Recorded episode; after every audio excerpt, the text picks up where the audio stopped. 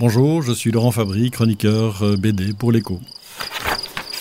Donc, euh, la bibliomule de Cordoue, c'est Wilfried Lupano et euh, Léonard Cheminot. Alors, nous sommes en 980, donc à la fin du premier millénaire, dans le sud de l'Espagne. Le califat de Cordoue, à ce moment-là, est au plus fort de son rayonnement. Et c'est un califat qui a été dirigé pendant euh, pas mal d'années par euh, deux ou trois califes successifs qui en ont fait véritablement une perle de culture. Euh, et tout ça dans une énorme bibliothèque qui était la plus belle de l'époque, jusqu'à ce qu'il y ait une succession. Donc le jeune prince Hicham monte sur le trône, il a 10 ans, et son premier ministre, le grand vizir, va prendre véritablement le pouvoir.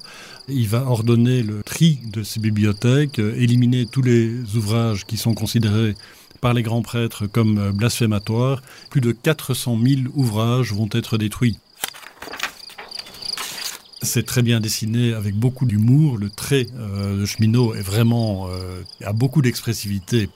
Ils vont mettre en scène euh, trois personnages.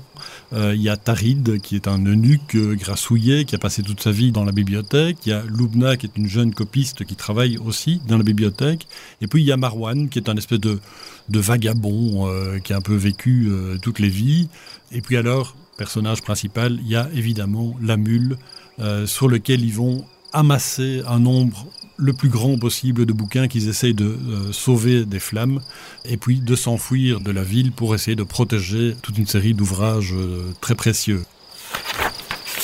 Quand on voit effectivement que des sectes musulmanes euh, comme Boko Haram, le fondement de ce groupuscule, c'est justement de dire il n'y a qu'un livre, c'est le Coran, et tout le reste doit être éliminé.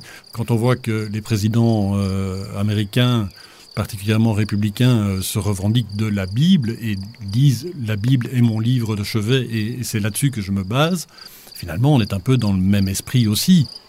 Et donc voilà, il y a cette euh, complémentarité entre la finesse du propos et la finesse du dessin qui fait que c'est vraiment un ouvrage à recommander.